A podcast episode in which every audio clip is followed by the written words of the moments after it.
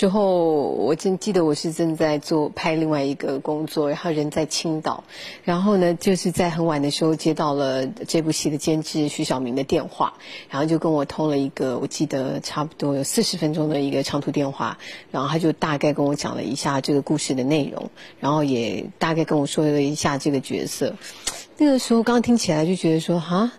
第一个反应觉得说律师，律师我我我没有演过，然后就觉得那等我拍完再看看吧。然后他们等我拍完之后，我记得我回到了台北，跟导演碰了面，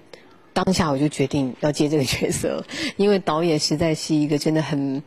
很能诉说在这个角色的背景跟这整个人物的呃主架构跟这个戏的一个他要的感觉。那我觉得最让我感动是，因为他是一个真人真事，他是一个社会议题，然后他也是一个我觉得很难演的角色，所以我想让自己试试看。他其实就是整个戏里面，我觉得应该是面临多最多的这个心理上的起伏，然后他的那种压抑，我我我想大家看了那个电影就知道，他就是整部戏其实都存在是属于真的比较压抑的。二零一四年对于贾静雯来说是重新起航的一年。她先是在大荧幕上推出新作，随后又参与了真人秀节目《女神的新衣》，展现了优雅女神的迷人魅力。那个时候就觉得好玩嘛，就是在自己比较有时间的时候，想试试看不同的工作的性质，所以，哎，那时候去了也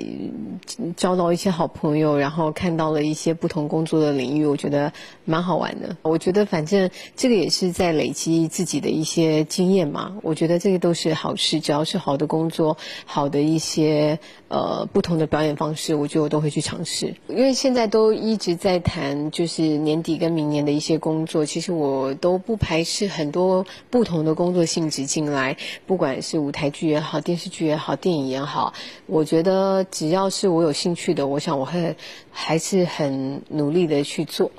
贾静雯有着戏剧天后之称，她塑造过金庸笔下的赵敏、叱咤风云的太平公主，而每一个角色都给人留下了非常深刻的印象。近年来，因为要照顾女儿，贾静雯的电视剧作品并不多，她的影迷都很期待她能够早日回归荧屏。我最近接收到很多 很多关心我的朋友都说：“哎呀，你要赶快演电视剧。”我说：“我知道，只是现在都在看一些剧本，然后也有看到喜欢的，但是在短期之内，应该要到明年，可能才会有新的一个作品去拍摄。因为，嗯，我觉得现在有很多的剧本，其实。”要看角色适不适合自己，然后也要看自己想不想要去接。因为我觉得有一些角色，我嗯，我觉得不是很适合我。如果硬要去呃尝试，也不是太好。但是如果那个角色他本身的那个那个人物的性格，像林律师这样，就是很有起伏，我就会很快的想要去尝试。二零零五年六月，贾静雯生下女儿吴桐妹。离婚之后，贾静雯一直陪伴在女儿身边。梧桐妹与她的关系十分的亲密，每年过生日，梧桐妹都会亲手做卡片给妈妈。谈起女儿，贾静雯满眼都是温情。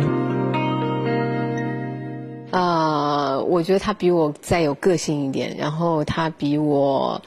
呃，比我。更多的开朗，因为我还是属于比较，因为做妈妈嘛，想的比较多。她当然在她这个年纪，她什么都不用想，然后也很有很，她大概百分之八十跟我个性都很像，个性都很像，然后就是一个很快乐的小孩。嗯，我跟她真的很像好朋友，有时候可能还我有时候会忘记她是我女儿。因为有时候他会在我身边像一个朋友一样，然后很多时候会给一些我穿衣服的意见啊，然后出门几点回来啊，反而他管我比我管他还要多。我现在大部分时间都还是以以女儿为主，因为真的很舍不得离开她。所以接下来她慢慢大了，安排也比较稳定了，我想有多一点点时间可以在我工作上去努力。自二零一零年与孙志浩离婚后，贾静雯新的感情动向便受到外界关注。虽然在镜头前，静雯并没有透露过多的信息，不过她与小她九岁的修杰楷也通过微博的形式对外公开了恋情。应该是说，现在因为真的很多的时间都分配到很多不同的事情上面，我觉得感情就是随缘，有有就有，没有就很多爱自己一点，然后多跟自己爱的人在一起。没有人没有人会排斥吧？这个事情就是随缘啊。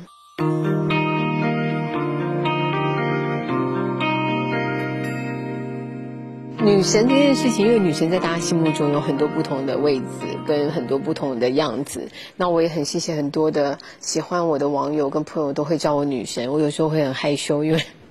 因为他们都常常这样叫我的时候，我都会不好意思。可是我觉得每个人喜欢的类型不一样，或者是说心目中喜欢的女神不一样，所以我也很谢谢很多网友，因为我在他们心目中也是陪伴他们很久的女神，所以我也很高兴。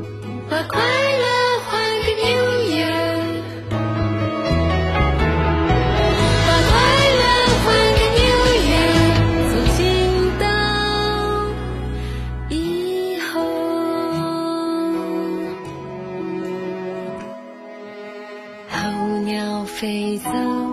留下冬天守候，在每季节演奏，像诗歌。